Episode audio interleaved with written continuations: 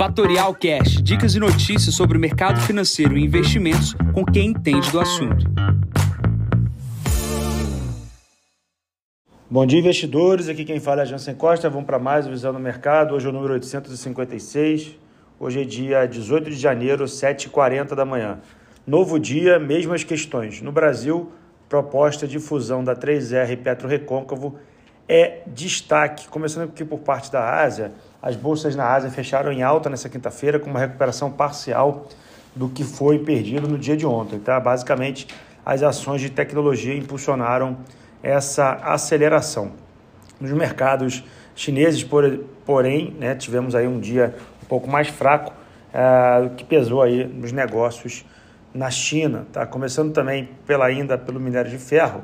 Minério de ferro tem uma alta de 0,80%, sustentando ali o patamar acima de 130 dólares a tonelada, 133 dólares e 20 centavos. Bom, Europa também opera em campos mistos, com investidores monitorando aí o que está saindo ali no Fórum de Davos. Tá? Várias autoridades vêm comentando, principalmente do Banco Central Europeu, sobre o combate da inflação. A gente já comentou aqui que acredita que os cortes na Europa virão primeiro que nos Estados Unidos. E, obviamente, é, isso precisa ser confirmado, isso ainda é só uma, uma análise sem nada específico. Olhando para os Estados Unidos, ontem tivemos aí o livro bege, a expectativa era que isso pudesse fazer algum tipo de preço no mercado. Basicamente, o mercado não fez preço, também não caiu é, e as expectativas continuam ainda saindo uh, frente aos dados de inflação e desemprego. Hoje é quinta-feira, né, tem dado de seguro-desemprego a sair nos Estados Unidos e a gente olhando ali para o livro bege, a gente vê claramente uma desaceleração da inflação americana. Isso é, dá um certo otimismo ali que o mercado já vem trabalhando com relação ao corte de juros em 2024. Enquanto isso, você também que não quer nada e obviamente não tem nada que se preocupar com isso, precisa acompanhar e aplicar em pré-fixado nos Estados Unidos, que é onde você vai garantir antes do corte de juros e também ficar de olho para que você não fique no pé trocado quando a bolsa estiver começando a realizar, que obviamente é um cenário que é possível quando há o corte de juros, dada a desaceleração da economia e, obviamente, a queda da lucratividade das companhias, você não fique ali comprado no S&P sem saber essa informação. Olhando aqui para o Brasil, dois destaques principais. É um na questão da disputa entre é, Lula, basicamente, né, que é o executivo, e o Congresso e o Senado com relação à desoneração. Basicamente, isso não está sendo endereçado diretamente porque claramente há problemas uh, nessa MP e o Lira, sabendo que não vai poder fazer o que o governo quer, está tentando ensinar ali o que precisa ser feito. Então, basicamente, é, vai ter que ser derrubada parcialmente essa MP. A grande questão é saber o que, vai ser aproveitado dela, porque não dá para é, o executivo, com uma MP, dizer o que precisa fazer se foi vetado pelo Congresso. Mas ontem também saiu uma notícia com relação ao TCU. O TCU é, aponta uma possibilidade de déficit de 56 bi e o descumprimento da meta fiscal de 2024.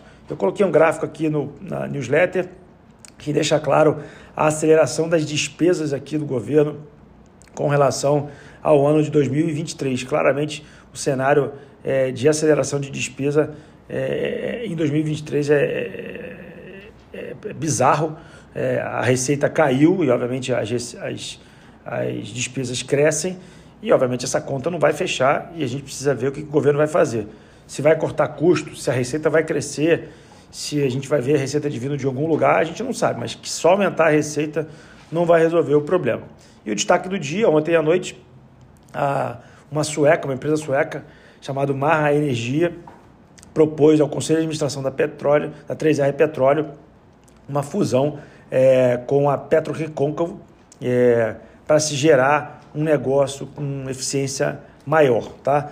Basicamente, a empresa é uma empresa do exterior que tem participação na 3R Petróleo e mandou uma carta aberta, que eu coloquei o link aqui na newsletter, que você pode ler em inglês sobre essa proposta. A proposta ela é bastante interessante, é, agora precisa ver é, quais são os termos de troca entre Petro Recôncavo e 3R. Lembrando que a empresa sueca não tem nada a ver com a Petro Recôncavo e, obviamente, ela precisa combinar com os russos, né? ou seja, isso é só uma proposta e a gente precisa ver o que vai acontecer com o mercado no dia de hoje.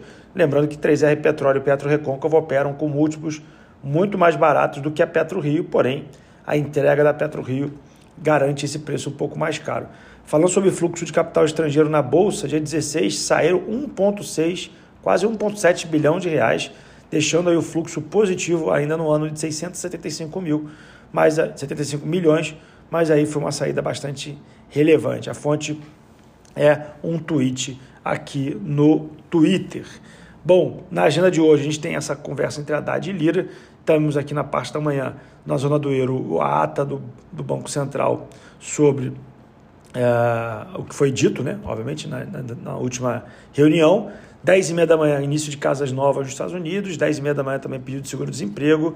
Temos uma fala da presidente do Banco Central Europeu às meio-dia 15. Na parte da tarde temos nenhuma notícia relevante. Só às 15 e 15 temos ali o Lula fazendo uma cerimônia sobre o, retomada de investimentos em Abreu e Lima. Ele pode falar alguma coisa, então atenção aí para quem tem Petrobras. Olhando aqui também para os mercados, Nasdaq sobe 0,15, Europa é, praticamente toda no 0 a 0, a Ásia também ficou praticamente no 0 a 0 com destaque apenas para o Japão na queda, commodities 78 dólares o barril de petróleo e o Bitcoin sobe 0,15, 42.748 dólares. Bom, eu fico por aqui.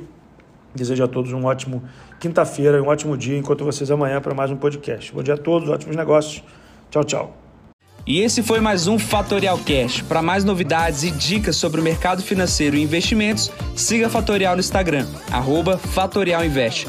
Para conteúdos exclusivos, entre no nosso Telegram, Fatorial News Informa. Para saber mais sobre a Fatorial, visite o nosso site fatorialinvest.com.br.